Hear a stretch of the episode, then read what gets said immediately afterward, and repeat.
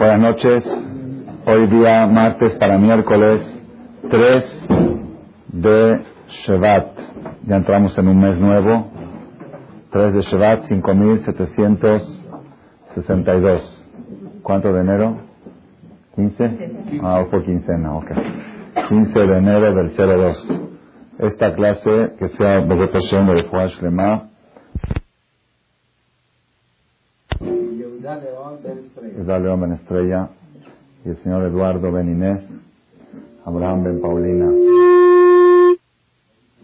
David Ben Janet, Esther Bat y la bebé Malka Bat Joy Simcha.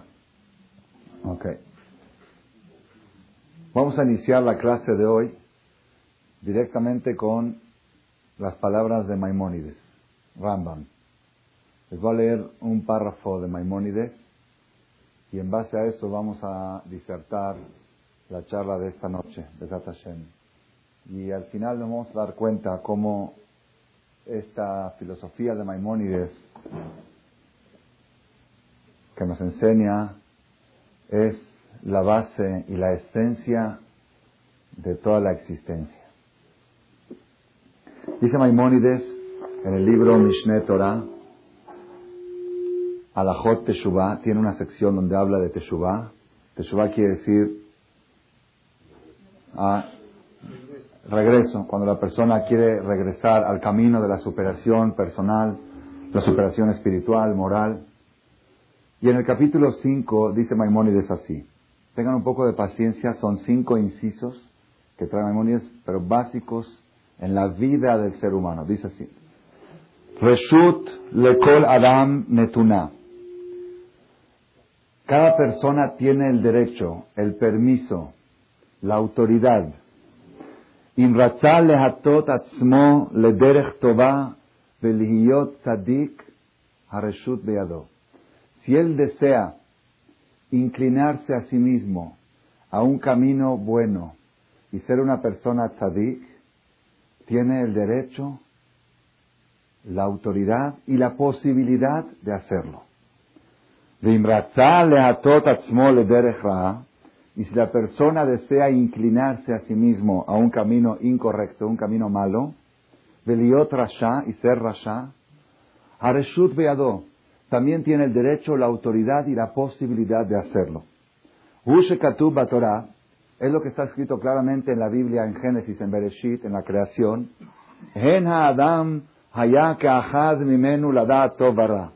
He aquí que el ser humano es muy singular, muy especial, que él puede discernir entre el bien y el mal y escoger. Clomar, explica Maimónides.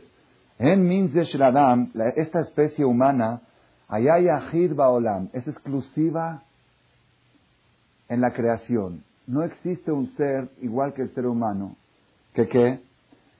que puede escoger él mismo, meatzmo, bedato u con su idea y con su pensamiento, y decidir hacer tal cosa o cual cosa. Ni siquiera los ángeles tienen ese privilegio. Los ángeles no pueden decidir. Los ángeles Dios le dice haz esto y lo hacen. Los animales tampoco pueden decidir. El animal se le antoja esto y lo hace. El ser humano se le antoja tal cosa y su conciencia le dice haces lo contrario. Esa es una exclusividad, un poder exclusivo que tiene la especie humana. Poder decidir ser bueno o ser malo. Es inciso uno. Inciso dos, dice Maimónides. Al yavor bemahashavteja. Que no se cruce por tu mente. Davar ze sheombrim tipsheu mota olam. Esta idea que dicen los ignorantes de los goim, los ignorantes goim, rob golme bene Israel y la mayoría de los ignorantes judíos también. ¿Qué dicen ellos? Y una idea equivocada, errónea. Shakadosh Baruchu gozer al Adam, que Dios designa, decreta sobre la persona, mithilat beriato, desde el principio de su creación, liot tzadik rasha, que va a ser bueno o va a ser malo. Hay gente que dice, así mucha, dice el Maimónides, que la mayoría de los goim y muchos ignorantes judíos piensan igual, que dicen, oye, ¿tú por qué no rezas? Por ejemplo, ¿por qué no vas al CNIS? yo no nací para ir al CNIS. Esas son cosas que se nacen. Hay gente que nace con eso. Ese, ese nació ya de chiquito, ya le gustaban los libros. Ese nació con, yo no, yo no, yo no nací con esa, con eso, yo no soy de esas. No vayas a pensar ese error. En Hadabarken, eso no es cierto, dice Maimónides. Ella, sino, Kol Adam, cada persona. Kol Adam, cuando Maimónides dice cada persona, judío o goy, cada uno de los presentes aquí tiene que escuchar cuando Maimónides dice cada persona que Maimónides le está hablando a él. Cada uno de los presentes aquí, escuchen esto, les va a gustar. Cada uno de los presentes aquí, Ra'uilo Liyot Tzadik que Moshe Rabenu. Puede ser perfecto moralmente y espiritualmente al nivel del líder espiritual más grande que hemos tenido en la historia, Moshe Rabenu. O puede llegar a ser Rasha que Yarobam Ben Nabat. Yarobam Ben Nabat era un hombre que quedó registrado en la historia como una de las personas que están excluidas de la regla que dice Kol Israel Yeshlaem Helek Lolam Abba. Hutz mi Yarobam Ben Nabat. Este hombre perdió el pasaporte Lolam Abba un hombre que puso becerros de oro en las carreteras a Jerusalén. Y cuando la gente iba a Jerusalén en los tiempos de antes en carretas para festejar Pesach, Roshaná, Kippur, Sukkot, Shavuot, él los paraba a la mitad del camino y decía, ¿para qué se molestan en ir hasta Jerusalén? Aquí también es templo. Aquí también inclínense a este cerro y aquí es suficiente. Él inculcó la idolatría en el pueblo de Israel. Cada, por decirlo, Joteu Mahati, como muchos de aquí presentes no sabemos quién era Yarobam Benabat, entonces vamos a decirlo en un lenguaje más actual, más, más conocido. Cada uno de los presentes aquí puede llegar a ser Moshe Rabenu o puede ser Chucho. ¿Sí? Puede ser Imachemo. Puede convertirse en un símbolo de idolatría. Cada uno. ¿Cómo yo voy a ser Imachemo? ¿De dónde salió Imach Shemo? ¿De dónde salió? ¿De la, ¿De la India? ¿De África? ¿De la selva? ¿De dónde salió? De las yeshivot, de la yeshiva. ¿Sí? ¿Estudiaban yeshiva? Cada persona tiene el derecho a ser, cada judío, el derecho y la posibilidad de ser en potencia, tú puedes ser Moshe Rabenu. Y en potencia también puede ser lo más bajo que hay. Lo más bajo que hay. Yo cuando estudié esto la primera vez, dije, oye Maimónides, Maimónides era un, un filósofo, estuvo hace 800 años, que toda su filosofía era muy constructiva y positiva. Yo dije, está bien, cuando Maimónides Rambam me enseña que cada uno de nosotros puede ser como Moshe Rabenu, eso me inspira, me inspira. Oye, mira, Tú puedes ser Moshe Rabenu, tú puedes ser Sarai Menu, tú puedes ser Rivka. ¿O ustedes creen que Sara, Rivka, Rachel, Lea, nacieron Sara, nacieron Rivka? Nació una mujer normal, le gustaba jugar, le gustaba divertirse, le gustaba arreglarse en el espejo, como cualquier mujer. Y llegó a ser Sarai Menu. Eso me inspira mucho. ¿Para qué me tiene que decir Maimónides que también cada judío, cada persona puede llegar a ser malvado como Yarobán Benabat? ¿Para qué me dices eso? Ya, yo lo entiendo, ¿para qué me lo dices? Les voy a decir aquí una cosa, un secreto. Escuchen esto porque vale la pena escucharlo. Maimónides te dice, mira, si tú tomas el camino de la superación personal y la superación espiritual y tratas de mejorar día a día, lo más alto que puedes llegar es a Moshe Rabenu. Pero si tú te alejas del camino de la superación, ¿hasta dónde puedes llegar? Una vez una señora vino a quejarse conmigo, estaba muy, muy preocupada, muy preocupada. ¿Qué pasó? No sé, su hijo estudia en la escuela X, no voy a decir nombre, una escuela, hay escuelas judías y hay escuelas de judíos, que asisten judíos. Una escuela donde asisten judíos, ¿ok? De casualidad asisten puros judíos, en ese entonces, hoy hay un poquito de mezcla también. Vino a quejarse conmigo. Su hijo, un muchacho muy preparado, muy capaz, muy inteligente, puros dieces. La mamá tiene muchas muchas aspiraciones de él. A los 14, 15 años, algo así, empezó a ir en las noches a unas clases de Torah. Lo llevaron ahí a Marcela con Jajamsha. Un ejemplo, no había Marcela cuando vino a quejarse todavía. Lo llevaron ahí al colel. Le empezó a gustar un poquito el estudio, empezó a meterse, se está picando.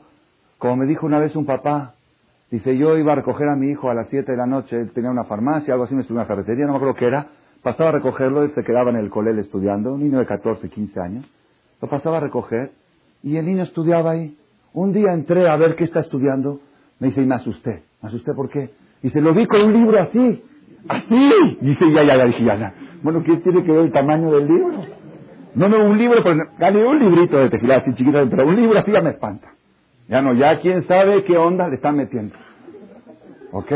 Entonces la mamá vino muy preocupada conmigo. Dice, mi hijo se está picando con el estudio y de repente me está viniendo con cosas raras. Primero, que quiere ser kosher. Después, que quiere cuidar Shabbat. Está bien. Y con problemas, dificultad. Y después, que quiere... Y ahora, hasta ahora yo más o menos le daba el avión, pero ahora ya está insoportable. ¿Qué? Que se quiere cambiar de escuela e irse a la yeshiva. Eso no. Eso no. Barminan, no puedo, yo no puedo, yo no puedo imaginar. No, no, no, no. Eh, la sociedad, no, no, no, no, Barminan, por favor, jajama, ayúdeme, ayúdeme a mi hijo lo tengo, le tengo que poner un, alto, le tengo que poner un alto. Barminan, le dije, ¿y cuál es tu problema? ¿Cuál es tu problema si va a la yeshiva? Es que se me va a hacer religioso, se me va a hacer fanático, se me va a hacer... Le dije, mire señora, mire, yo le voy a explicar una cosa, escuche bien lo que le voy a decir. Si usted mete a su hijo en la yeshiva, lo peor que le puede pasar, si le llega muy mal, muy mal, exageradamente mal, se le va a hacer un radio de usted. Se le va a hacer un jajam shabot. Si le va un poquito menos mal, se le va a hacer un jajam shaul malech. Y si le va un poquito más mal, se le va a hacer, ¿ok? Si le va mal, mal, mal, se le va a hacer, y si le va muy, pero muy, pero muy mal, se le va a hacer un babasali. ¿Saben qué es abujachira? Ese que todo el mundo venía a estar de la mano y a. Eso es lo peor que le puede pasar si le va extremadamente mal. No se lo deseo. Ni Dios lo quiera, pero si le llega muy mal, se le va a hacer eso. Pero si usted lo deja en el camino que está, en el camino del libertinaje, en el camino liberal, ¿hasta dónde puede llegar su hijo? ¿Me puede decir? No hay límites. No hay límites. Hay muchos papás que dicen, yo no quiero que mi hijo sea muy religioso, pero tampoco quiero que sea muy eh, reventado. Así, a mí controlado, más o menos, como yo era, como yo era cuando era. No, no, no, no, no, Roji. Te dice Maimónides, en el camino de la Torah, en el camino de la superación, el riesgo mayor que corres es ser Moshe Rabenu, es el riesgo mayor en el camino del Giloniut, en el camino del descarrilaje, ahí tú no puedes poner frenos, tú no sabes. Ahí viene la bajada y la bajada. Y a veces uno dice, yo quiero bajar un poquito nada más, un poquito. Como dice la Gemara, baja un escalón y cásate con una mujer. Así dice la Gemara. Dijo un jajam, con la condición, cuando baja el escalón no se resbale de las escaleras. Baja un escalón, ya ni para, a veces uno tiene que bajar pero no te resbales las escaleras. Hay gente, hay gente que quiere bajar un escalón. Un escalón. Dice, yo no quiero ser tan religioso. Un poquito menos. Ahí bájale. Bájale un poquito menos. Después uno no sabe hasta dónde. No sabe hasta dónde las cosas se pierden del control. Por eso Maimónides te dice, cada uno de nosotros puede llegar a ser como Moshe Rabenu, qué padre. Pero si tomas el otro camino, no puedes poner frenos hasta dónde puede llegar tu hijo. ¿Con quién se va a casar? Y aquí somos testigos de nuestra comunidad, la comunidad aparentemente menos asimilada del mundo, la comunidad Halevi. Tuvimos casos, lo aleno de matrimonios, hincados frente a la cruz en la iglesia el día de la boda, salió en los periódicos, a todo color la foto. Y toda la comunidad estremecida. ¿Por qué se pasa eso? Para mostrarte que en el otro camino no hay límites. No sabes hasta dónde puede llegar la persona. Vamos a continuar con Maimónides. Dice así. La persona, cada persona puede ser tzadik como Moshe o rasha como Yarobam. O puede ser inteligente, puede dedicarse a desarrollar su intelecto, o puede ser un tonto, un idiota. Él puede idiotizarse a sí mismo. Así es. Porque la persona tiene en potencia, tiene un cerebro, y ese cerebro lo puede desarrollar y convertirse en un sabio, o ir atontándose cada vez más hasta que se convierta en un tipesh, en un sahal. O la persona puede ser Rahman, puede ser una persona muy piadosa, muy misericordiosa, bondadosa, o Ahzari, o puede ser cruel. Hay gente que dice, es que este tiene sangre cruel. no hay sangre. Todo es terapia, todo es superación. Tú decides si vas a ser inteligente o idiota, o tonto, o neófito. Tú decides si vas a ser piadoso o cruel o kili o shua, o vas a ser avaro o generoso. Hay gente que dice, no, estos de familia son, son codos. De familia codo puede ser espléndido, y de familia espléndido puede ser codo. No hay libre albedrío. Dice Maimónides, dejen shear deot, y así también todas las ideas y todas las cualidades, no existe. Miren más, continúa, no hay alguien que lo force, lo a la persona. De logos ni quien decrete sobre él. no hay alguien que lo jale, porque hay quien, dice, si es verdad, si es verdad de que hay libre albedrío, pero a mí me jalan mis amistades, a mí me jala el ambiente, a mí me jala el clima. no hay algo que jale a la persona para uno de los dos caminos, sino ahorita vamos a aclarar porque hay una pregunta contra eso. la persona solito, él mismo, y con su decisión propia, se inclina para el camino que quiere. Omer es lo que dijo el profeta Jeremías. Mi pie león, lote De la boca del cielo no sale el mal y el bien. Dios puede designar tu salud, designa tu salud, tu parnasá, tu sustento, todas tus situaciones fisiológicas, Dios designa. Pero el mal y el bien, ¿qué tan malo vas a hacer o qué tan bueno vas a hacer? Eso no sale de ahí arriba. En era la Adam. ¿Ok? Y Maimónides, para, para afilar más la idea, se ni siquiera hay algo que te jale para uno de los dos lados. Porque mucha gente dice, si es verdad, yo estoy de acuerdo con Maimonides. Yo, si estuviera en Israel, en Mea Sharim, o en Beneberak, en un ambiente religioso, un ambiente donde no circulan los, coches en Shabbat, pues yo sería Shomer Shabbat. Si el ambiente ayuda y toda la sociedad te jala, pues, pero aquí en México no se puede. Aquí en México no se puede. Aparentemente tiene razón, con lógica tiene razón. Maimónides se reparte, que no es cierto. No hay algo que te jale para uno de los dos lados. Ni en Israel hay algo que te jale para ser bueno, ni en México hay algo que te jale para ser malo. No estamos muy de acuerdo, ¿verdad o no? Porque sí jala, el ambiente sí jala. Entonces, ¿cómo? Ahorita vamos a explicar, vamos a explicar. vamos a continuar primero las palabras maimónidas. Continúa en el inciso 3. Bedavarze Ikar Gadolhu. Y esta cosa que te estoy diciendo es un principio muy grande. de Amuda Torah de Mitzvah. Es la columna de toda la Torah. La columna, el sostén de toda la Torah está basado en esto que te estoy diciendo. Como dice en la Biblia, en Devarim, Re'e natati lefaneja ayom etachaim vetatov vetamavet vetara. Fíjate que te puse delante de ti en tu camino la vida y el bien, la muerte y el mal. Clomar, Areshut Beyodhem, tú decides. Todo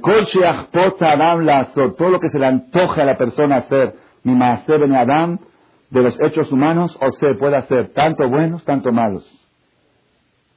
Y por eso dice en la Torah en una parte que Dios dijo, ¿quién daría que el pueblo de Israel tenga en el corazón hacia mí? Así dijo Dios, ¿quién daría que el pueblo de Israel tuviera el corazón hacia mí?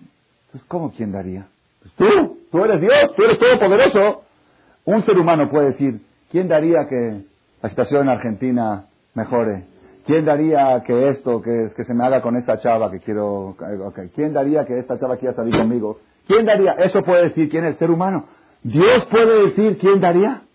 ¿Cómo quién daría? Tú eres todopoderoso. Yo soy todopoderoso hasta un límite, que viajó. Yo me meto en todo menos en tu superación personal. Ahí Dios está todo el tiempo diciendo, ¿quién daría que fulano mejore?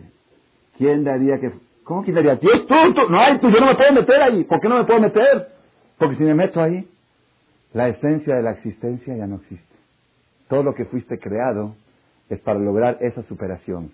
Y si Dios te da hace que la logres tú, entonces ¿para qué existes? Mejor te dejo ahí arriba. Y arriba estabas muy superior. No necesitabas nada. Aquí viniste para superarte. Y yo te hago superar, pues te, te dejo ahí arriba. Continúa Maimónides.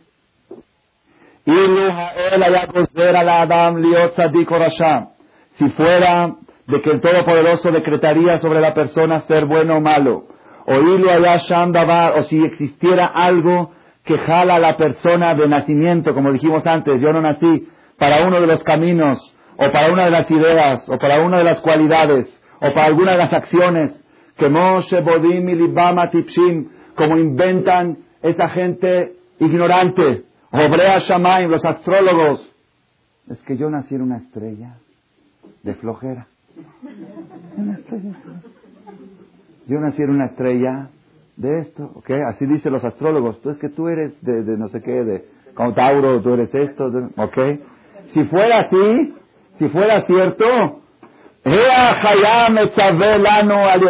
¿cómo podría Dios ordenarnos hacer haz esto y no hagas el otro?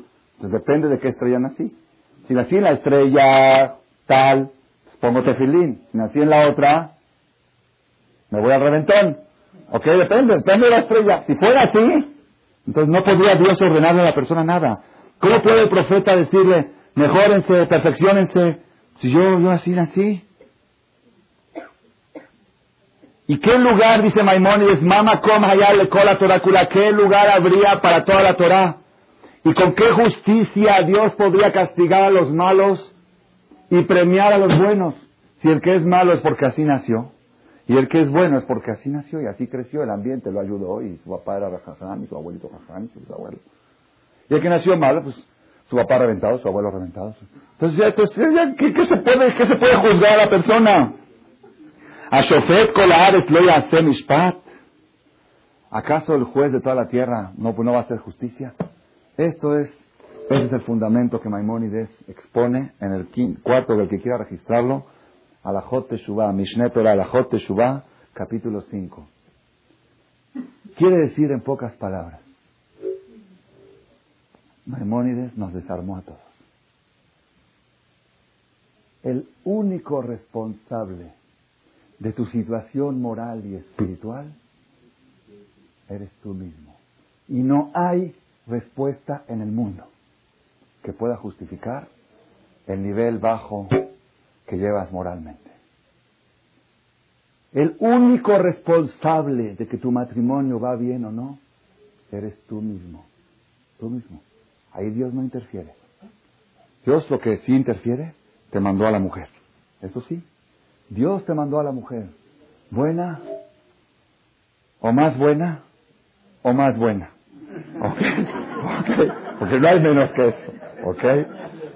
Dios te mandó a la mujer. Eso sí, eso sí Dios lo decide. Dios decide con quién te vas a casar, eso sí. Pero aún la mujer de más bajo nivel, Dios no decide cuál va a ser tu conducta en ese matrimonio. Eso tú lo decides. Y tú puedes vivir con esa mujer, la más difícil de todas las mujeres, y diario superarte y perfeccionarte. Decir que bueno que tengo una oportunidad de aguantarme, de contenerme, de, controlar mis nervios, de, educarme a la humildad. Es, es mi terapia, mi mujer es la academia para la superación personal. Y así en todos, en todos los niveles. Tu conducta hacia tu matrimonio, Dios no la decide, tú la decides. Y si tu matrimonio se destruye, Nadie tiene la culpa más que tú mismo. Ya nos desarmó a todos. ¿Por qué? Sí, porque cuando vienen a, con el jaján para destruir el matrimonio, dicen, no, mi suegra, porque mi cuñada, porque... hubo suegras peores que las tuyas y los matrimonios fueron bien. Jacob y Labán, el peor suegro del mundo, Labán. El peor suegro, le cambió a la mujer el día de la boda.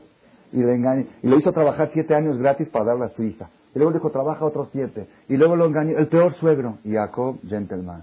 Jacob vino.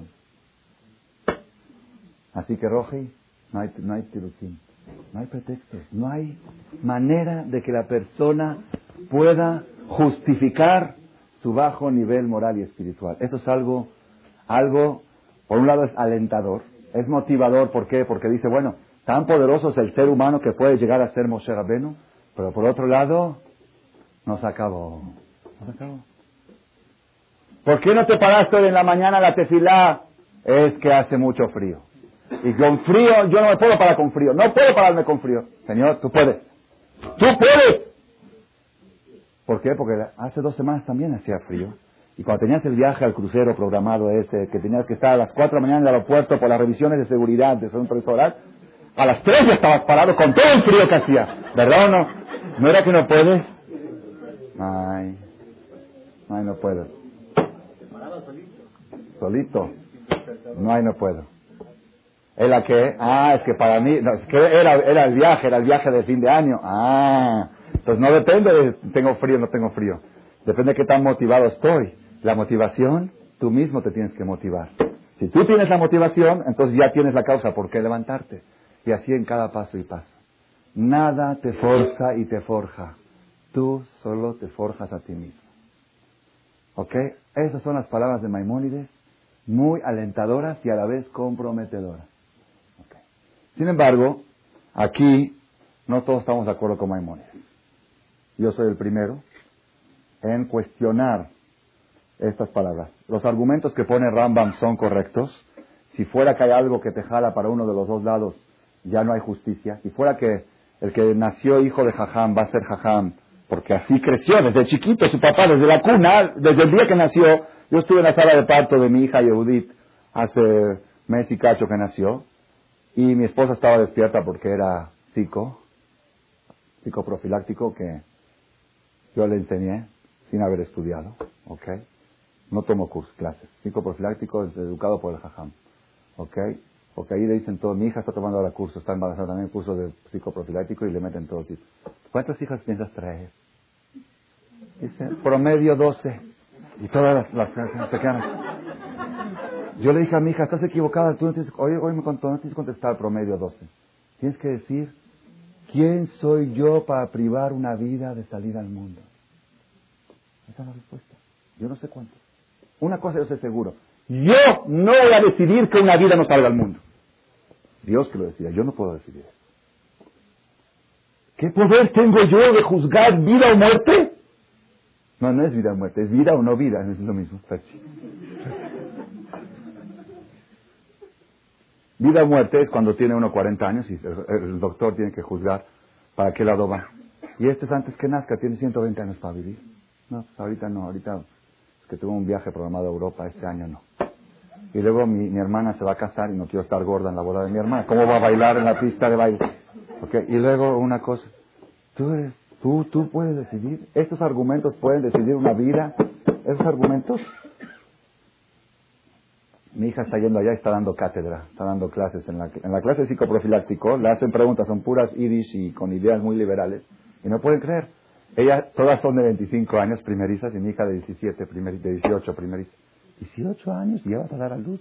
¿Dónde está la carrera? ¿Dónde está el diploma? ¿Dónde está? Dice, mi carrera es ser buena madre, esa es mi carrera. Ahí está, dije, ya no discutas, ya ve y toma las clases de psico y sigue adelante. Cada persona, estaba yo en la sala de parto y apenas alivió mi esposa, algo impresionante, se ve ahí, se ve a Dios, a Borolá, apenas alivió, ella estaba despierta, consciente y todo, ya aliviada, por eso se llama aliviada. No saben la sensación, es algo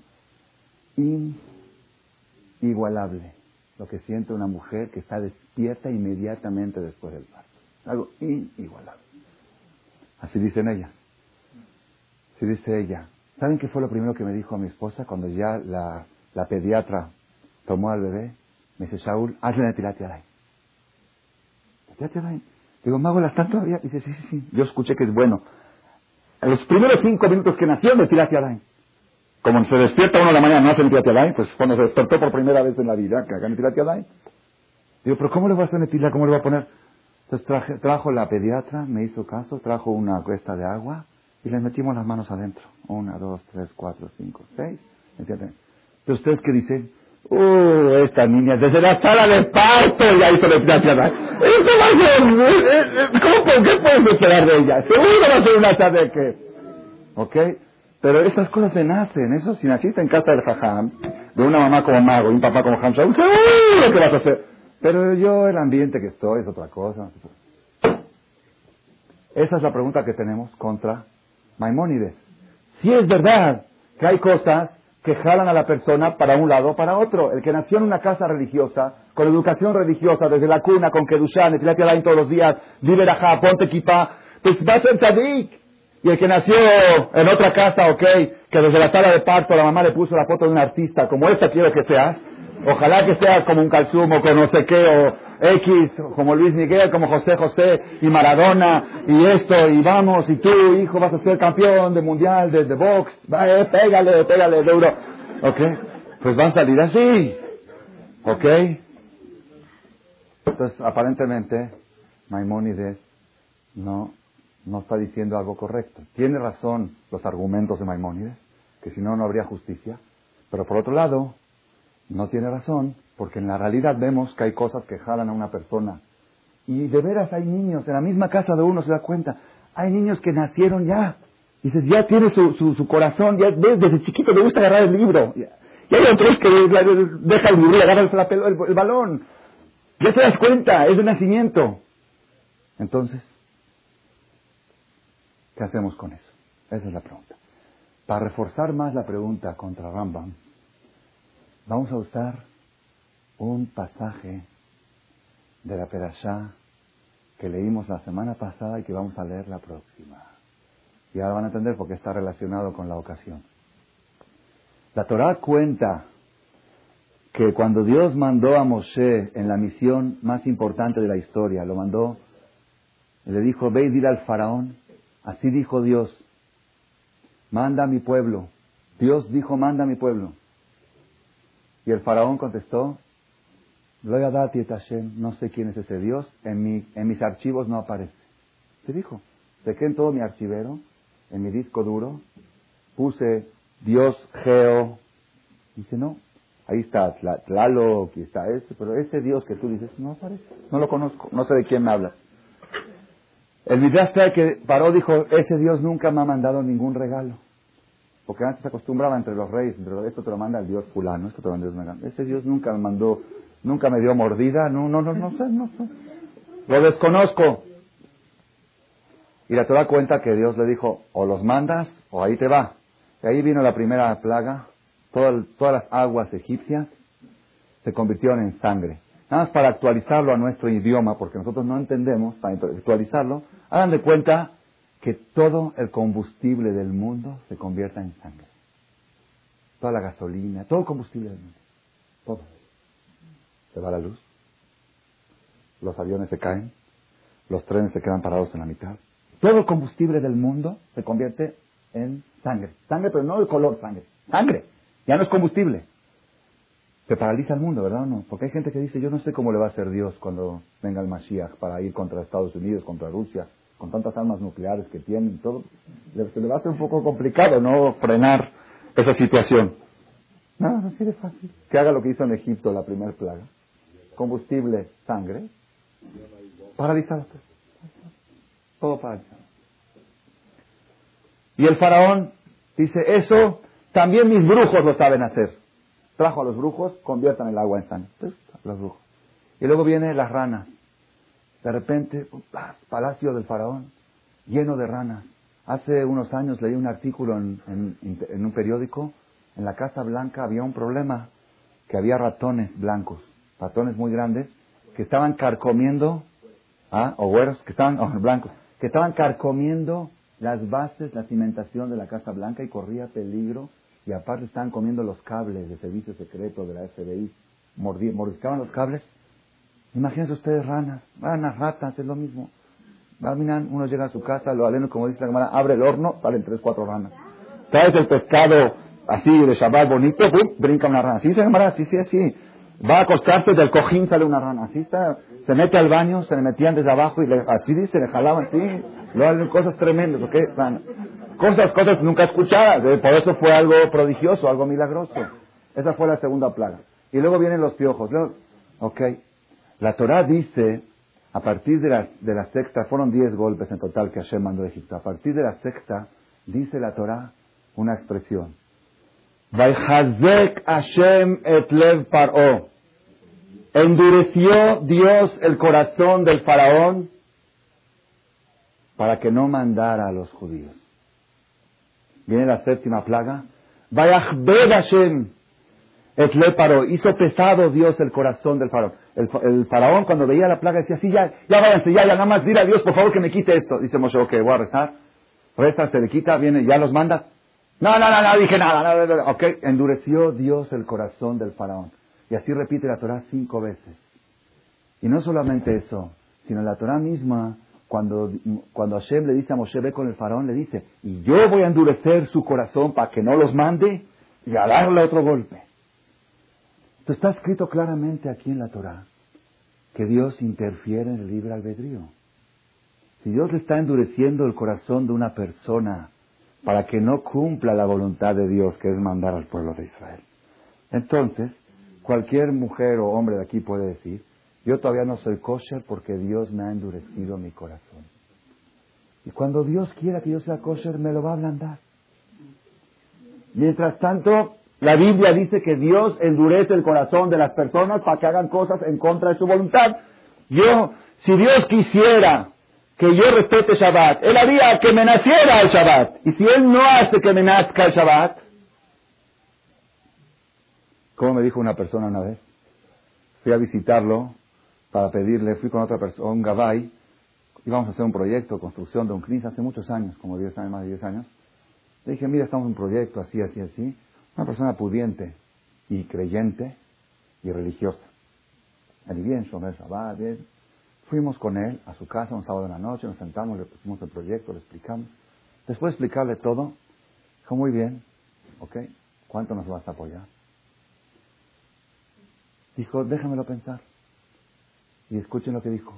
Dijo, Dios me va a poner en mi corazón cuánto les tengo que dar. ¿Ya vieron qué? ¿Qué fe? ¿Ya vieron qué fe? Nada más esta fe hay que agregarle un O. Okay. ¿Vieron qué fe? La fe mal aplicada. ¿Ah? Dios me va a poner cuánto tengo que dar. Ay, ay, ay, ay, ay. Pues sí.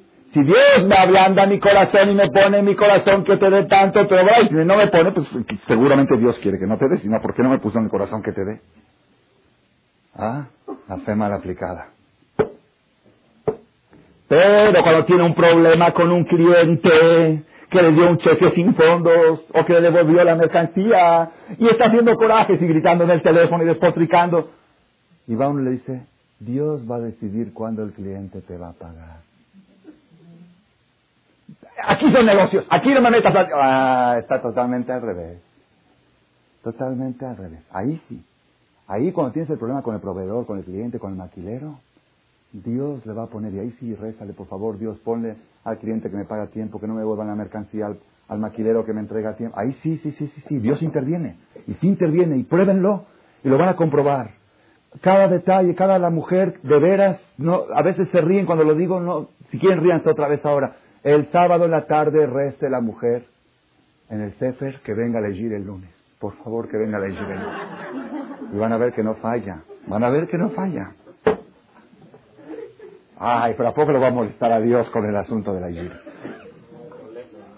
Ay, me da pena. Con Dios se habla de gires, de sirvientas, de shikses. Me da pena. Cuentan que una vez escucharon a un jajá muy grande, un sadik, que era viejito, tenía 70 años. Un alumno escuchó que estaba rezando en yiddish, en el lenguaje. Decía, decía, por favor, Dios, ayuda a que la muchacha, la sirvienta, venga, porque mi esposa está viejita ya no puede hacer la limpieza, no puede ser, necesita la ayuda, por favor. El alumno que estaba escuchando esto dijo, seguro aquí hay algo de Kabbalah, eh, la sirvienta representa a esto, y la muchacha representa al otro, y, la limpieza representa la limpieza del alma. Empezó, le dijo Jajam, ¿me puede dar la explicación profunda de su rezo? Dijo, nada de profunda yo necesito eso, y todo lo que uno necesita, Dios, pídeselo. No es pedir, es reconocer que también ese detalle está en manos del Creador. Ahí sí. Con los proveedores, con los clientes, con los maquileros, con la con, con todo eso, ahí sí di. Dios, por favor, pon en el corazón de este que me haga mi voluntad. Ahí sí. Pero cuando tienes que ayudar a alguien, cuando tienes que dar una acá, no digas, a ver lo que me ponga Dios en mi corazón. Ahí no, porque ahí Dios no se mete. Ahí Dios no interfiere. Ahí tú vas a decidir lo que vas a poner en tu corazón.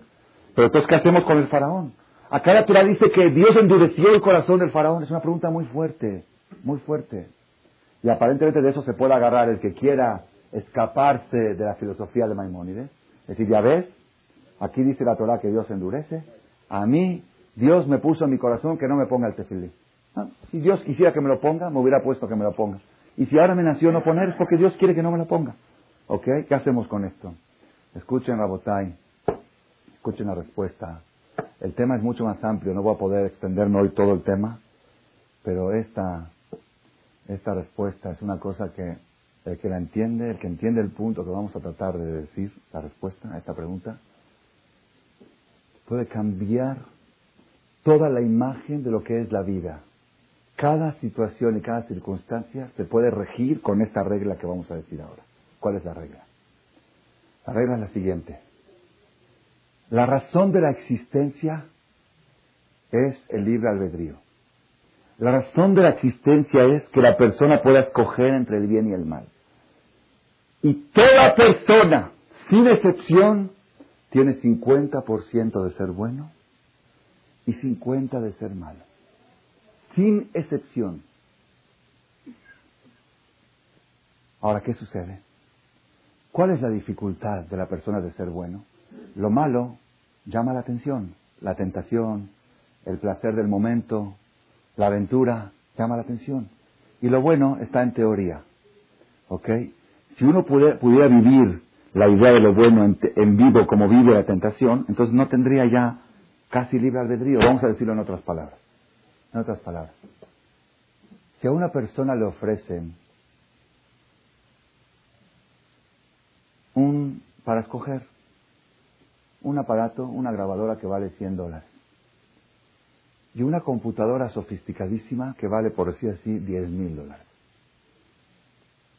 ¿Cuál escoge? ¿La de 100 o la de 10 mil? Si es Halevi, seguro. Si es Shami, también. Y si es judío, también. ¿Ok? Y si es Goy, no sé. Pero si es una persona normal, te ofrecen para escoger 10 mil dólares contra 100 dólares, dos cosas, te vas a escoger la más cara. Y si esa persona va y escoge la de 100, ¿qué le dices? ¿Eres un malvado? ¿Eres un desgraciado? ¿Qué le dices? No, es un tonto. Es un idiota. No le dices, no es malvado. Es Ipashut, José Zegel, Tipesh. ¿Ok? Dijo mi maestro Rabelíes de Ben David, a una persona le ofrecen dos mercancías. Dos mercancías. El ahora le ofrece una mercancía que vale centavos pasajera, le dice, toma, cómete un pastel rico, esto. Y el todo le dice, ponte tefilín, es eterno, eterno, millones y millones y millones de años. Vas y escoges el pastel en vez del tefilín, no eres un malvado. Es un idiota. Eso, no, eso, no, es, no, se trata de Rasha, no es Rasha, es Tipesh. ¿Quién va a escoger algo, algo mortal por algo eterno? Algo eterno vale millones y millones y millones. Es que no tiene límite. Cada tefilín que le pones, cada mitzvah que haces, no tiene límites. ¿Y el pastelito que te comiste? ¿Cuánto vale? ¿Cuánto, ¿Cuánto invierte la persona para traer un bebé al mundo? El hombre. ¿Cuántos minutos? Diez, quince, veinte, media hora, una hora. Dos horas. Mujer, nueve meses. Vamos a hablar del hombre. ¿Ok? Inversión de dos horas. ¿Y qué obtiene a cambio? ¿Cuántas horas obtiene a cambio? ¿Cuántas? ¿Ah? ¿Cuántas? Dime cuántas. Digan, digan una cantidad. ¿Cuánto? ¿Ah? ¿Cuántos? Dime. 120 años. Mentira, no es cierto. No, porque ese hijo que trajiste en dos horas o diez minutos, ¿cuántos hijos va a traer? Y esos hijos que va a traer, ¿cuántos hijos van a traer? Entonces, invertiste dos horas de tu vida. ¿Y cuánto tuviste a cambio? ¿Cuánto? ¿Cuánto? Digan ustedes. cientos de miles de años. Hagan la cuenta. que me da pena embarazar otra vez. ¿Qué van a decir que ya me hice muy religioso? Ya traes así muchos hijos seguidos, pareces religioso. ¿Y? ¿Pero qué está en juego? ¿Qué está a cambio? ¿Y por qué la persona no lo hace? ¿Por qué? Yo le dije una vez al ginecólogo de mi esposa, cuando tuvo el cuarto hijo, mi esposa se alivió cuarto hijo, el mismo ginecólogo, Baruch Hashem, le ha ido bien, en su business le ha ido bien con mi esposa. ¿Por qué no? ¿Por qué no?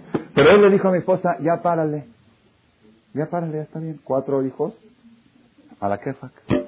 Dos niños, dos niñas. ¿Qué más? ¿Qué más quieres?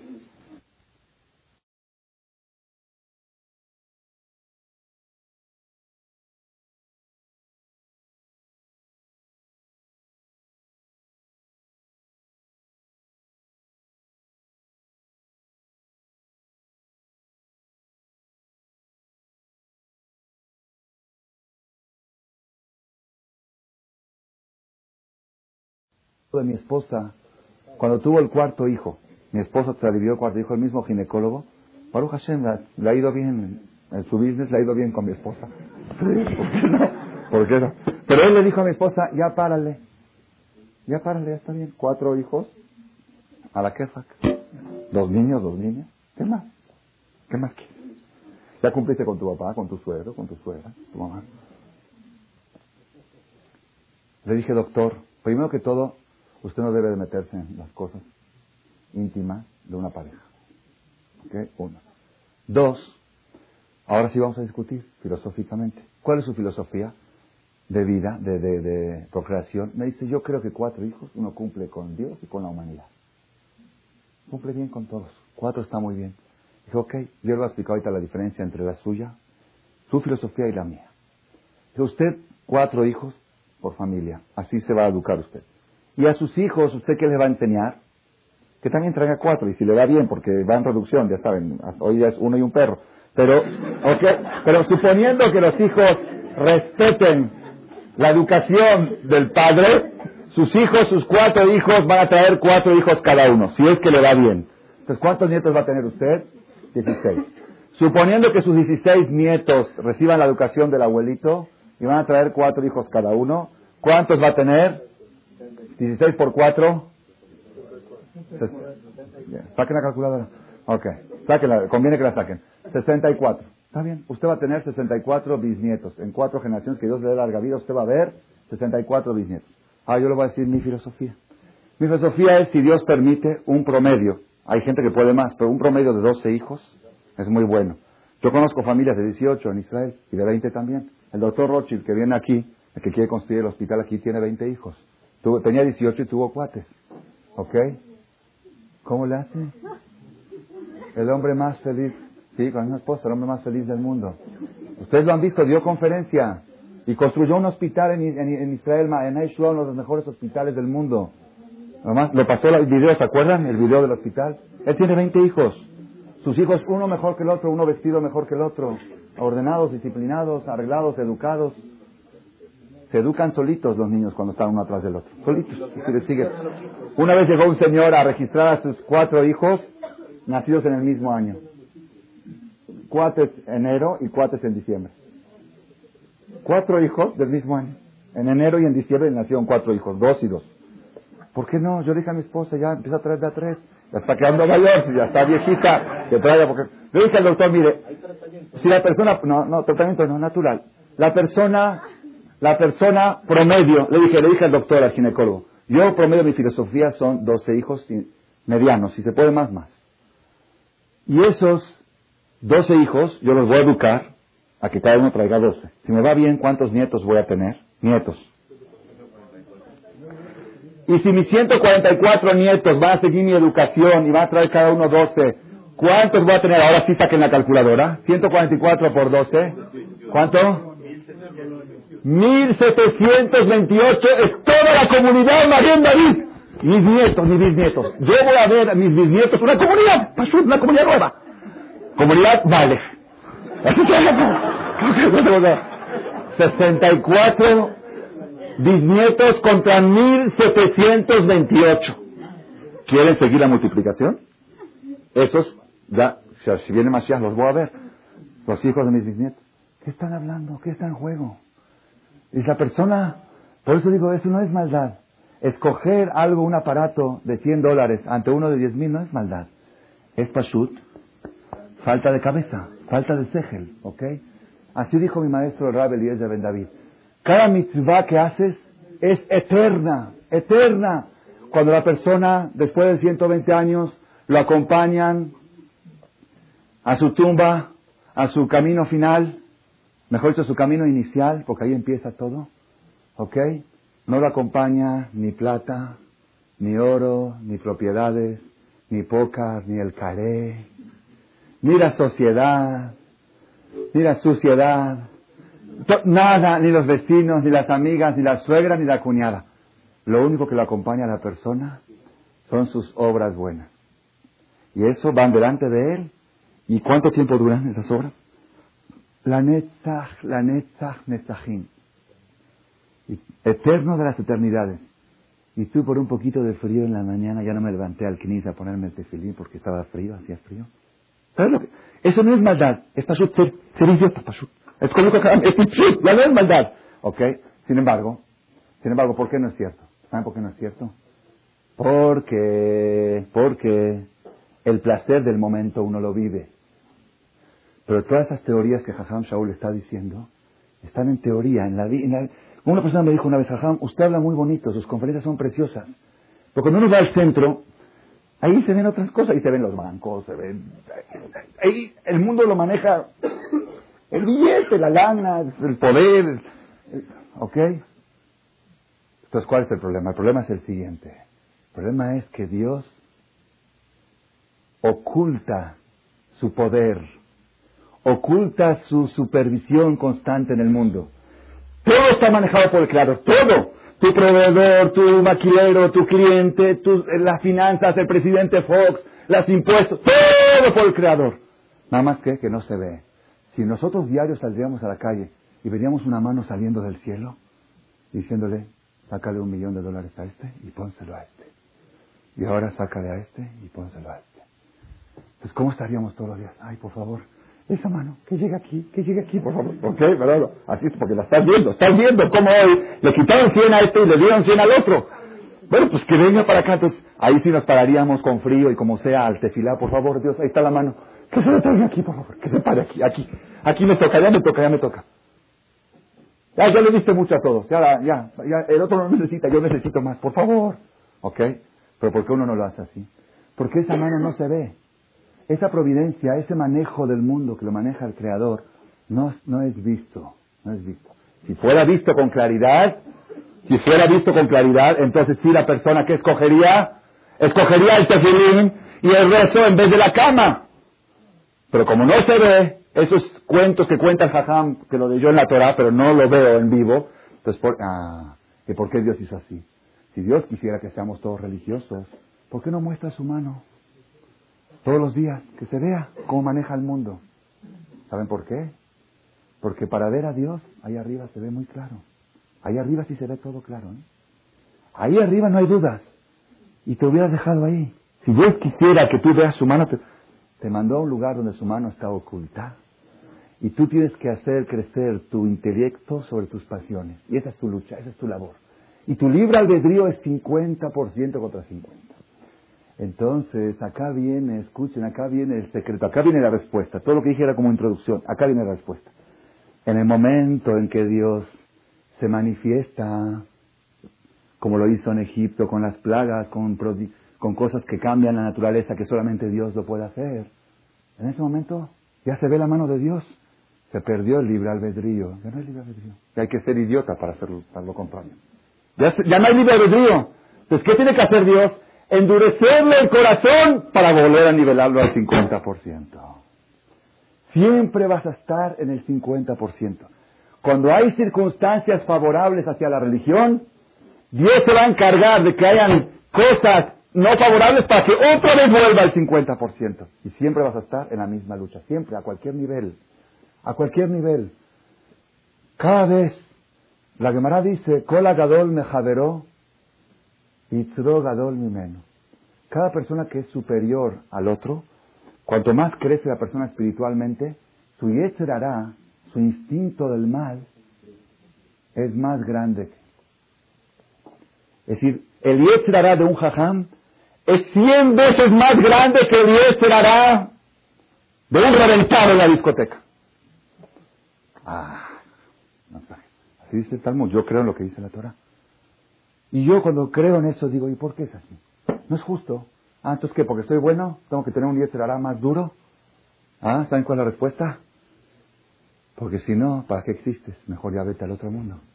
Tú estás aquí para luchar. Si tú ya venciste la batalla y tu hará no crece, es como uno que jugó en primera división. Primera división se dice así en el fútbol, así se dice en Argentina, aquí también primera división. Jugó en primera división y llegó a ser campeón. Campeón en primera división. Bueno, ahora subes a segunda división. Empieza a jugar, pierde el primer partido, pierde el segundo. Dice, no, pues mejor póngame los equipos de primera, esos son más fáciles. ¿Para qué me Si te pongo los de primera, te quedas en primera. Si subes a segunda, y luego que fuiste campeón de segunda división, ahora subes a tercera división y los rivales son más fuertes hasta que seas campeón mundial. Y cuando seas campeón mundial, tienes que buscar un rival de otro país más fuerte. Y cuando busques de América, después tienes que buscar de Europa. Y tienes que seguir. No hay, el momento en que la persona superó todos los retos, que preparen su mortaja. Nunca. Nunca digas yo ya. Yo ya luché, yo ya logré, yo ya lo que hice, ya hice. Ahora ya me quiero quedar así. Está bien, así como, así como estás. No hay causa para existir. Kola Gadol me javeró. Y esto, Rabotai, esto es tan, tan real. Una vez una persona le preguntó en Israel a un jajam, a Rab Baruch Mordechai Ezrahi Shelita, le preguntó, dijo, jajam, ¿por qué en las generaciones pasadas los rabinos podían traer duendes, traían y hacían milagros y hacían cosas. Entonces se veía, se veía con claridad el poder de los jajamín y por eso la gente se acercaba más a la Torah. Pero ahora yo no veo todo eso. Le dijo el jajam, dime una cosa, si yo te traigo ahorita aquí un duende, ahorita, y tú lo ves, ¿haces te suba? Dijo, sí. Dijo, por eso no lo puedo traer. ¿Estás escuchando? ¿qué chiste tiene? Si para ti una manifestación de este tamaño de un duende ya es suficiente para hacerte subá, pues ya no hay libre albedrío, entonces para qué no lo puedo traer. En los tiempos de antes podían ver duendes y ver cosas y, seguía el libre albedrío. Pero ahorita está tan débil el carácter que ve uno un duende, ¡ay, por favor, Dios! Entonces ya está, ya no hay libre albedrío, ya no hay. ¿Me entendieron? Entonces por eso Dios se tiene que ocultar. Entonces, ¿cuál es, cuál es el mensaje? Escuchen esto. Aquel joven que nació en una casa muy religiosa, es verdad que tiene ventajas, es cierto. El faraón tenía ventajas, con las plagas se veía claramente a Dios, él lo veía claro a Dios. Pero viene Dios y le pone una desventaja para que vuelva a estar al 50%. Y ese joven que nació en casa religiosa, uh, no se imaginan el tipo de Yetzerara que tiene. Para irse a lo peor que hay, para irse a hacer un nuevo Yesu, como salió de las yeshivot. ¿Sí? Porque no hay, el libre albedrío es parejo. Y aquel que nació en casa de no religiosos, de antirreligiosos y de todos, ok, a esa persona está en desventaja, ¿verdad o no? No está en 50%, está en 80-20. ¿Saben qué va a hacer Dios? Dios le va a dar oportunidades que vea la mano de Dios, más que la que le da al religioso, para que su batalla esté al 50%. Siempre va a estar 50-50. Y aquella persona que dice, es que yo nací muy enojón. Es verdad. Pero por otro lado, Dios te dio armas para poder enfrentar a ese carácter de enojón y nivelarte. Y estás al 50% igual que el otro. No hay pretexto. No hay justificación. Únicamente hay una cosa en la vida. Tú eres el único responsable de tu situación. No hay, no le busques, no le des vueltas. No le des vueltas. Cuando fue la guerra de los seis días, hay gente que aquí están presentes que estuvieron en esa, yo, yo tenía siete, ocho años en esa época, me acuerdo cómo estaba el peligro, cien millones de árabes contra un millón de judíos, y Natzer y Mach dijo en el radio, ¿se acuerdan las noticias? Decía, en dos días voy a fumarme un cigarro en Tel Aviv, todos los judíos al mar, no va a quedar uno en Palestina. Así, todas esas cosas, Mach yo, estábamos, yo me acuerdo estábamos en Argentina y escuchando las noticias y temblando mis papás y todos llorando y teilín y salmos. Había discusión entre Moshe Dayan, ministro de Defensa, Golda Meir y Ben Gurion. Había discusión entre los tres. ¿Cuántos muertos va a haber si llegan a ganar la guerra? Si llegan a ganar. Si llegan a perder, Barbinan, masacre, una matanza. Así estaba programado por Nasser. Pero si llegamos a ganar, ¿cuántos muertos van a haber? Uno decía 80 mil muertos, otro decía 100 y otro decía 120. Destinaron todos los terrenos de Haifa para sepultura, para cementerio. Antes de empezar la guerra ya sabían de que eso es en el mejor de los casos, 80, 100 o 120. Cuando llegó la guerra y pasó el, gran milagro, ¿cuántos murieron? Que también nos duele, pero ¿cuántos murieron? ¿Quién sabe? 400 y pico. Que no es nada en proporción a lo que. Había una emoción tan grande, había una devoción, había soldados que eran ateos, que fueron educados en la cuna del ateísmo, que comían conejo en Kipur, de picnic. Y cuando llegaron al cótel, se les salían las lágrimas. ¿Tú qué? Si tú no crees en nada. No sé, se me salen solas las lágrimas. Se veía, había historias que cuentan los soldados mismos como de repente en una situación de peligro veían como una imagen de tres viejitos caminando delante de ellos, Abraham, Isaac y Jacob. Cosas, cosas impresionantes. Un rab muy grande de la época dijo que después de la guerra, los seis días, él ya no necesita pensar en Yetziat Mitzrayim, en la salida de Egipto para, para ver a Dios. Él piensa en esta guerra y piensa en el milagro yo me acuerdo los periódicos cómo anunciaban angustia en el mundo árabe por la derrota. No, no se podía creer. Algo, algo en seis días. ¿Qué seis días? En horas acabó la guerra. Seis días fue nada más el tiempo que tardaron en caminar. ¡Horas! ¿No saben? A partir de ahí empezó el movimiento de Teshuvah en Israel. Era, un, era una revelación, una manifestación de Dios, lo dijo Rabbi Hezkel Levistein, a nivel de Yetziat Mitzrayim, al nivel de cómo se manifestó Dios en Egipto para salvar a su pueblo. Después de dos semanas salió un, en los periódicos, hay una revista semanal que sale, o quincenal, o mensual, y estaba colgado en todos los puestos de periódicos, así grande, el título, Zelohayanes. Esto no fue un milagro. Este es Tahal. Este es nuestro ejército. Estos son nuestros chavos. Estos son nuestros jóvenes. Y toda la revista hablando de la potencia de Zahab, del poder del ejército, de la inteligencia y la astucia del soldado israelí. Ajá, Mahón. ¿Qué dicen ustedes? ¿Ah? ¿Cómo lo ven? Dice, ¿cómo puede ser? Es muy, muy sencillo. Ya no había libre albedrío, ya no había, tenía que salir esa revista, tenía que salir para endurecer el corazón para que otra vez vuelva a libre albedrío, si no, ¿qué chiste tiene? Si se ve con tanta claridad que todos los pronósticos daban 80 mil, 100 mil, 120 mil muertos y ganamos, y murieron 400, ¿qué dices? Esto ya, ya es Dios, esto ya es el Mashiach, ya. Mashiach, Mashiach, Mashiach, todo este Shubá, todo este Filín, todo este Sedaká, todo Shabbat. Espérate, espérate, viene, Dios dice, espérate, el mundo todavía no terminó la perfección. Ponemos esa revista y que crean que el ejército es el poderoso y ahora ponle hasta a dudar si es Dios o es el ejército, para que tengan otra vez libre albedrío. Y esto en toda la vida. Ustedes chequenlo y estudienlo, estudienlo.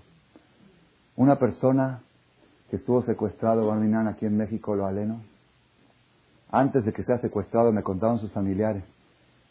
Él era anti, anti, anti. Él llegaba a su casa y veía que su esposa compró un consomé supervisado por Maguen David, lo agarraba de la alacena y lo aventaba por el balcón. Aquí no me traigas cosas.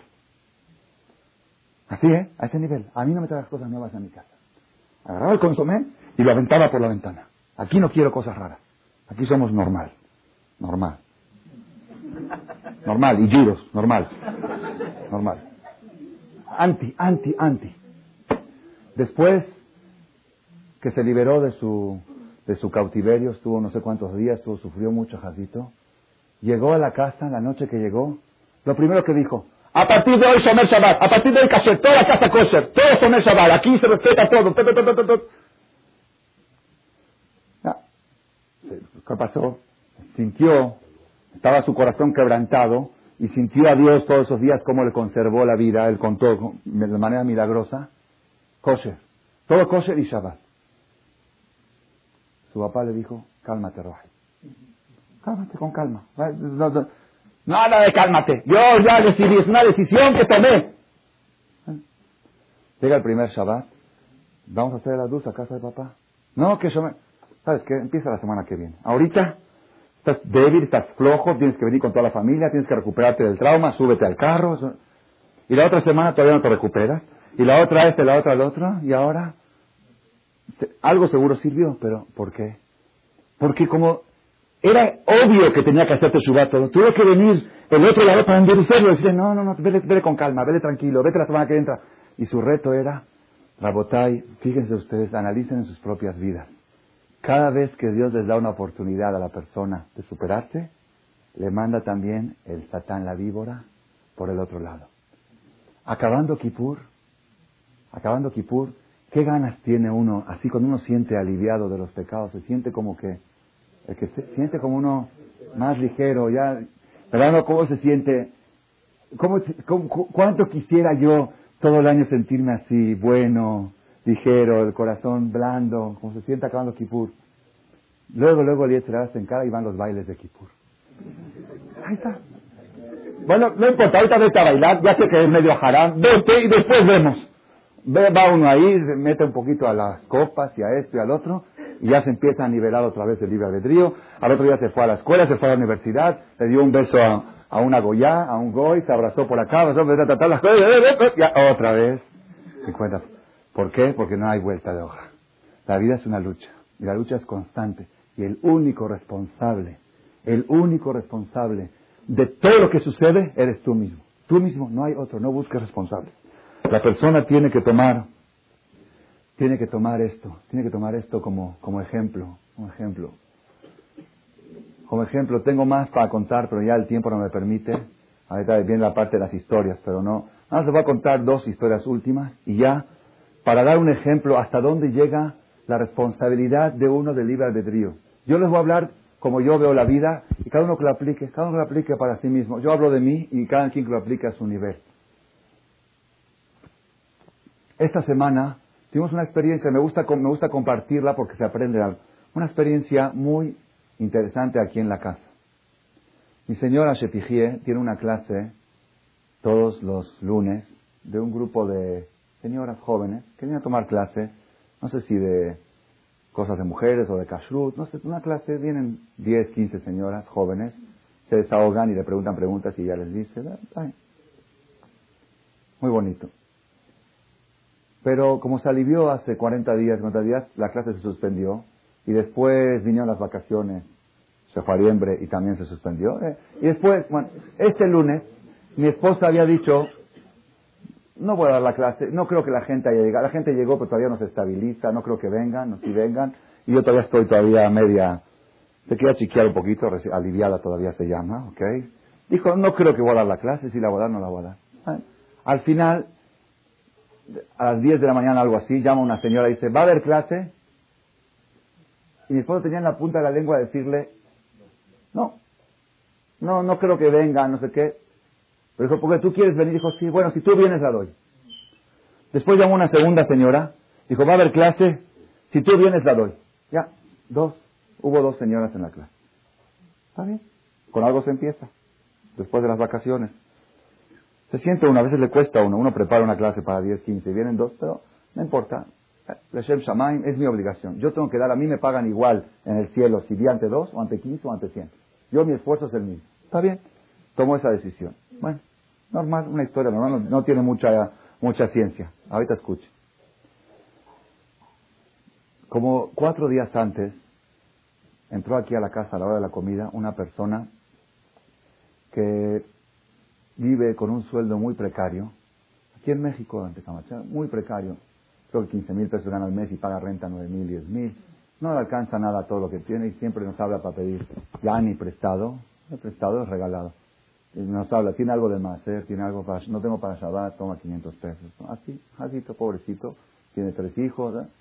Vino hace tres, cuatro días, dijo, ¿me pueden prestar 1.600 pesos que me faltan, pero ahora sí prestados. ¿Por qué? Porque ya me van a subir mi sueldo a 25 mil pesos.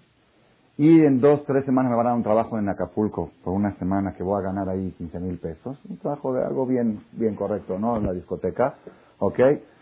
Y con eso le voy a pagar los 1.600 pesos. Esta vez sí, no vengo a pedirles regalados, vengo a pedirles prestados. Está bien. Mi esposa me dijo, ¿qué hacemos, Shaul? Y le tenemos ahí un dinero del diezmo que íbamos a darlo a un... Préstaselo. Y cuando él lo regrese lo damos a la yeshiva que lo queríamos dar. Está bien. Le dimos 1.600 pesos. Llega la clase esta del lunes, está mi esposa en la mitad de la clase, y le dicen, la muchacha le habla a fulano, el mismo fulano, le habla a fulano por teléfono. Dice mi esposa, dile que estoy ocupado en una clase, no puedo atender. Va, dice, dile, dice que le urge, dile que estoy en la clase. Dice que es muy urgente. Pues ya, muy urgente, interrumpo uno la clase, pásame inalámbrico. Le pasan inalámbrico, ¿qué pasó?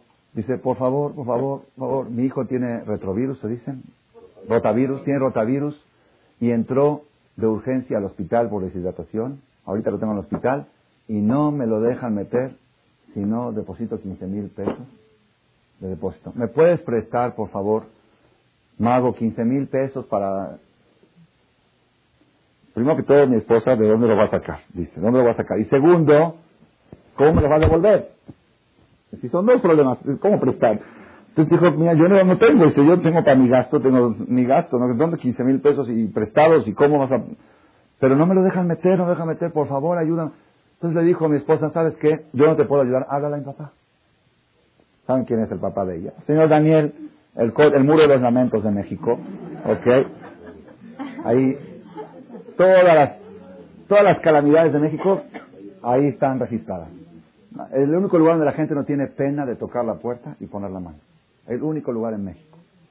Ah, ir a la comunidad a la gente le da pena. Ir a la casa de Daniel Michan no da pena. Yo soy testigo, ¿eh? Cada viernes y cada lunes y cada martes 300 pesos para medicina, 500 para la consulta al doctor, no tengo para comida, no tengo para leche, así. Háblale a mi papá a ver si te puede ayudar. Le habla este señor a mi suegro, al señor Daniel, y dice Daniel, ¿sabes qué? Te voy a tratar de ayudar, voy a hablar con unas personas, pero ahorita no tengo. Dice, ¿pero qué hago? Estoy en el hospital. Dice, bueno, déjame moverme, déjame hacer unas llamadas a ver si te consigo el dinero para, para el hospital. Mientras tanto, mi esposa está aquí en la clase y una de las señoras le dice, ¿qué, qué, qué, es lo que pasó? Vi que estaba usted muy angustiada. Dice, no, es que es que una persona que hace tres días me pidió prestado 1.600 pesos para comer, ahorita le dio rotavirus a su hijo y le entrometió de urgencia al hospital, necesita 15 mil pesos. Si 1.600 pesos para comer no tiene, ¿cómo va a tener 15 mil pesos para, pagar el hospital y para pagarme a mí? Y no sé qué hacer. No se contar. Bueno, ya, siguió la clase. Después de cinco minutos la señora esta le dice, joven, señora joven, 25 años, ¿se puedo salirme de la clase un minuto a hacer una llamada? Se salió aquí al jardín se ve que marcó de su celular al esposo, se ve que le pidió autorización, regresó y le dijo, ¿me puedes decir en qué hospital está? ¿Y en qué cuarto? ¿Y cómo se llama? Dice, la verdad no sé, no, le había dicho en qué hospital, no sé en qué hospital, y no sé en qué cuarto, y no sé exactamente el nombre. Se llámale, pero mi esposa sabía el teléfono del trabajo anterior. lo cambiaron de Ramat a la Sefaradí, antes trabajaba en Ramat Shalom. Mi esposa sabía el de Ramat Shalom, de la Sefaradí no lo sabía. Dice, híjole, es que lo acaban de cambiar a la Sefaradí y ya no sé el teléfono de ahí, no sé cómo localizarlo, no sé nada. La otra señora que estaba dijo, yo tengo el teléfono de ahí. Mis hijos estudian ahí. Marcan, así al momento marcan. ¿Quién atiende? Él. El hombre que trabaja ahí, es decir, estaba en su trabajo, se fue del hospital al trabajo, y él atiende, también es muy raro que atienda justo él. ¿Sabes qué? Hay una señora que quiere ir al hospital y ella te va a prestar el dinero para eso. Dejó la clase, dijo, te pido disculpas que dejo la clase me pido, te pido perdón, te dejo nada más con una alumna y me voy al hospital. Entonces fue al hospital, llegó allá, firmó, le habla después de media hora a mi esposa del hospital, dice, el niño ya está en su cuarto, ya, ya pasé la tarjeta, ya esto y al otro, y por favor dile a la persona que no es un préstamo, es un regalo. Historia. Verídica, aquí está, no hay, no hay no hay. Hay testigos, todo con testigos, ¿ok? ¿Qué ustedes aprenden de esto? A ver, dígame. ¿Qué hubiera pasado ah, si mi esposa había dicho, hoy no doy la clase? Y esta persona entra al hospital y no tiene dinero, y no consigue el dinero, y no le aceptan su hijo en el hospital, y no lo reciben, y se complica la vida, Barrimán, ¿y quién sabe lo que pasa? El día de mañana, pasan 120 años, sube mi esposa, todos que vivamos muchos años, si tú eres responsable de la muerte de un bebé. ¿Yo? ¿Qué tengo que ver? Es que si hubieras dado la clase que da los lunes, ¿qué tiene que ver la clase con, el bebé? Ah, pues que dos señoras que iban a venir, una de ellas es muy filántropa y la otra tenía el teléfono de la Sefaradí. Ah, libre albedrío. Ese es el poder, ese es, esa es la decisión de la persona. La decisión de la persona, y pues le digo, por esas cosas la persona tiene que tomarlas así. Nunca te prives de hacer un acto. Tú no sabes hasta dónde va a trascender. Tú no tienes idea, no te imaginas a dónde va a trascender. Esa es una historia y ahora le voy a decir la segunda. Esta es de ayer. Ayer a las, dos de a las 4 de la tarde suena el teléfono aquí enfrente, en el lugar que estamos temporalmente, en el 29. Está la señora fulana, la que se encarga de los cassettes. Le dije, no, está en su casa. ¿Me puede dar el teléfono de su casa? Sí. ¿Quién habla? No voy a decir el nombre por si llega esta, esta conferencia a sus oídos. No quiero que se sienta, se moleste la persona. ¿okay? Me dijo el nombre. Habla fulana Mengano. ¿Ok? Miriam Cohen, por decir así. Un hombre X. ¿Ok? Yo ni pregunté quién es, no dije nada. Dije, Mark, él está el número de su casa, y ahí tiene los casetes, ahí tiene todo. Le habla y después me habla la señora y me cuenta. Me dice, ¿qué pasó? Esta es una señora argentina, casada con un brasilero y viven en Brooklyn. Tienen cabeza para hacerla. Nacida en Argentina, casada con brasilero y viven en Brooklyn. Tiene siete hijos. Supongo que es religiosa. No dijo ella si es religiosa. Ok, supongo. Porque hoy en día es difícil, ¿ok? Los religiosos, como tienen más dinero, pueden tener más hijos. ¿Ok? así para. No sé por qué. Requitur, en síntesis, fíjate, dice, hace seis meses estábamos a punto de divorciarnos. Ya estaba en el proceso de divorcio en el rabinato. Ya habían intentado salvar el matrimonio varios rabinos. No se pudo, ya estaba el proceso, ya estaba a punto. Llegó una, mía, una amiga mía de Argentina, que está en Brooklyn, y me dijo, mira, yo te vas a divorciar o que divórciate, pero antes de divorciarte, escucha estos dos cassettes. Escucha estos dos cassettes. Y después divórciate. Escucharon el cassette, ella y su marido, dice, y ahora somos la pareja más feliz del mundo. Y por eso hice siete llamadas de larga distancia hasta localizarte a ti. Llamó a Argentina. En Argentina le dieron el número de mi papá en México. Llamó a casa de en México y la le dio usar 20 minutos por teléfono a la señora. Sí, le dio conferencia, ¿ok? Y después le dio el teléfono de aquí enfrente. Habla aquí enfrente y le dan el teléfono de allá y habla allá. Y le preguntó, ¿y cómo recibiste los cassettes en Brooklyn? Dice, no, los cassettes fueron a Argentina. Y de Argentina viajaron a Brooklyn. ¿Ok? Una amiga de Argentina se los mandó a una amiga de Brooklyn. Y la amiga de Brooklyn le dijo a esta amiga, escúchales antes de divorciarte, ¿ok? Ahora, imagínense, imagínense, ¿cómo llegaron esos casetas a Argentina? Hay una persona hace tres años, cuando fui a Argentina por primera vez, dijo, yo quiero tener desde justo, usted mande 500 cassettes mensuales, son 1.500 dólares, yo se los doy para que la gente, que se repartan gratis. Y cada mes con ley se mandaban por DHL y se pagaba aduana y se pagaba todo, había sistemas, se repartía, ¿ok? Y si esta persona no hubiera dicho esto, ok, o si yo no lo hubiera mandado, o si no lo hubiera grabado, o si ustedes no hubieran venido a la conferencia, se hubiera cancelado esa, ese cassette, o si, ¿cómo está este? Felipe no lo hubiera grabado bien el cassette, ok, si alguna cosa hubiera sucedido aquella noche, entonces, ¿qué hubiera pasado? ¿Qué hubiera pasado? Ok, ese matrimonio se disparató, se disparató el matrimonio. Espérate, y si esa amiga de Argentina no se... Miren cuántos libros de albedrío subo aquí en el camino. Si, yo no le hubiera mandado a Argentina, si la persona no hubiera donado, si no hubiera mandado a Argentina, y si la persona de Argentina, la amiga, cuando le vio exhibido el cassette, le ha dicho, no, yo no soy religioso, yo no, ¿para qué quiero esos cassettes? Otro libro, la amiga fue y lo escogió. Les gustó. Si le ha dicho, se lo va a mandar a mi amiga de Brooklyn. No, es mío, me quedo con él. No, se lo mando, ya que lo escuché, se lo mando. Otro libro albedrío. La amiga de Brooklyn, si no hubiera dicho, tema te doy este cassette, ¿Ok? Ok, después de todo esto, escuchen bien, ¿eh? Cuando ya recibió los dos cassettes, esta pareja que están por divorciar, ¿cuál es su libre albedrío? Ya es una decisión tomada, no tengo por qué escuchar esas cosas. Ahí está tu libre albedrío. Y sí lo tenía, 50%. 50% escucharlo y 50% no escucharlo. Tomó la decisión de escucharlo, salvó su matrimonio. Qué responsabilidad. Qué responsabilidad de cada acción, de cada acción. Tenemos que todos nosotros tomar conciencia de esta charla, de esta conferencia.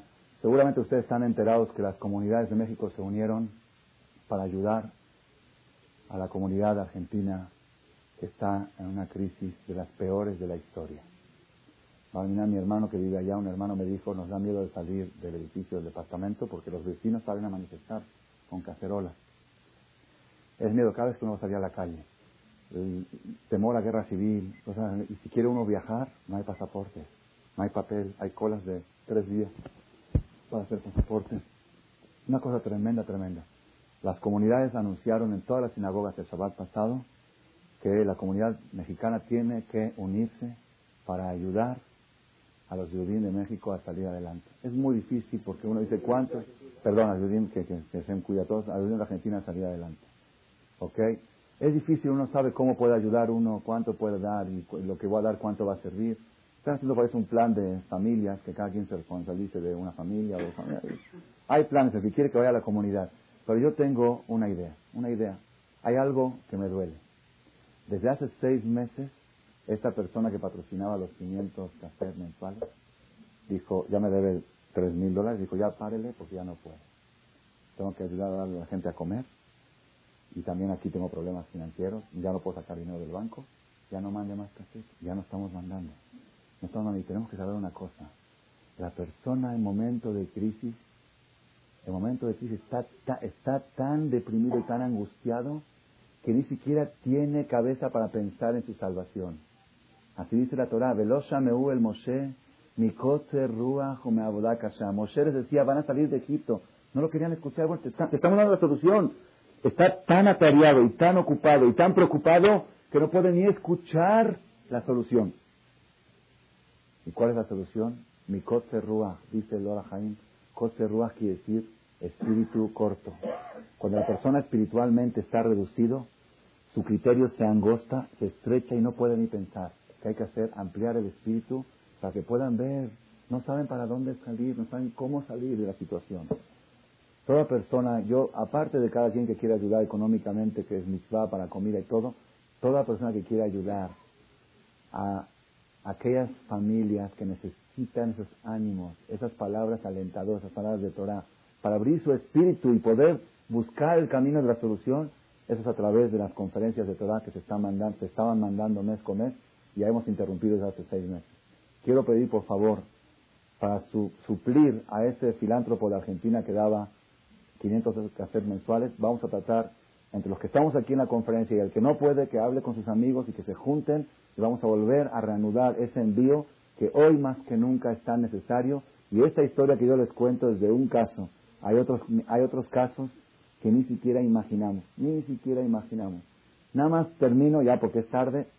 Un caso, una vez recibí un email de un joven de Argentina, dice, me caso el 5 de diciembre y quiero invitarlo a mi boda. digo, perdón, ¿cómo te llamas?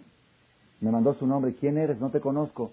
Por, por, por suyo, yo me estoy casando con una paisana y no con una goy. Si yo andaba enredado con una goy tres años y todos los rabinos hablaron conmigo, ya no había nada que hacer. Ya tenía fecha de boda. Un día me llegó un cassette suyo, después lo vi en Argentina y le pregunté cuál era el título para recomendarlo. ¿Sí? Me dijo conflicto de valores. Escuchó ese cassette, se le despertó algo, fue con el rabino, pidió más cassette y hoy en día está con barba, es casi jajam. ¿Ok? Dijo, yo le debo a usted mi judaísmo. No a mí, a, esos, ese cassette que llegó allá y ese cassette a aquella persona que lo donó. No sabemos, no sabemos la trascendencia, no sabemos, nada. Hubo otra pareja argentina que se fueron a vivir a Israel, ella Goy y él Yehudi, y como en Argentina no los aceptaban, se fueron a vivir a Israel sin conversión. Ella Goy y él Yehudi, juntados. Se fueron a vivir a Israel. En Israel, no sé cómo le llegaron los cassettes también. Viajó de aquí a Argentina, de Argentina a Nueva York, Nueva York a Israel, ¿ok? Escuchó la Goy y el Yehudi el cassette, y de repente le empezó a entrar a la Goy inquietud y mandó a pedir más cassettes. La Goy se convenció tanto, le dijo, es pecado que sigamos juntos. Ella lo dejó a él. Ella, ella, de escuchar los cassettes, la Goy se convenció de que era mal lo que estaban haciendo. Todo eso es de Juyot. Eso es libre albedrío de quién? Libre albedrío de todos. De esa persona de escuchar el cassette y de aquel de aquí grabarlo y de mandarlo. Hashem es que nos ayude, que tomemos esta charla, esta conferencia con toda la seriedad que merece. No hay culpables, no hay responsables más que tú mismo. todo lo que puedes hacer, hazlo, porque no sabes hasta dónde puede trascender y solamente tú puedes decidir tu nivel espiritual y cuánto vas a trascender en la vida. Amén, querida.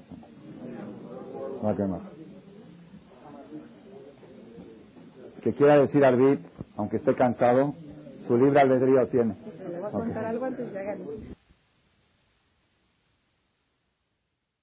Gracias por su atención a este shiur del Rav Malech.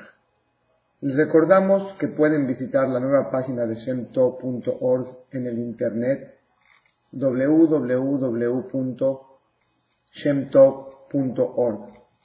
Actualmente la página cuenta con varias secciones. Noticias sobre las actividades de Shem Tov a nivel mundial, escuchar o bajar las últimas conferencias del Rav Malech, escuchar o bajar la alhaja del día, imprimir o estudiar desde su computadora la perashá de la semana, estudio diario de Gemara, Daf en español, sincronizar su iPod con podcast, un manual para crear su propio CD de las conferencias que existen en la red, adquirir libros con entregas internacionales con la metodología del Rav Malek de español, fonética y hebreo simultáneamente, así como ubicar las ciudades en donde se reparten CDs a nivel mundial. Es que la misbot y muchas gracias.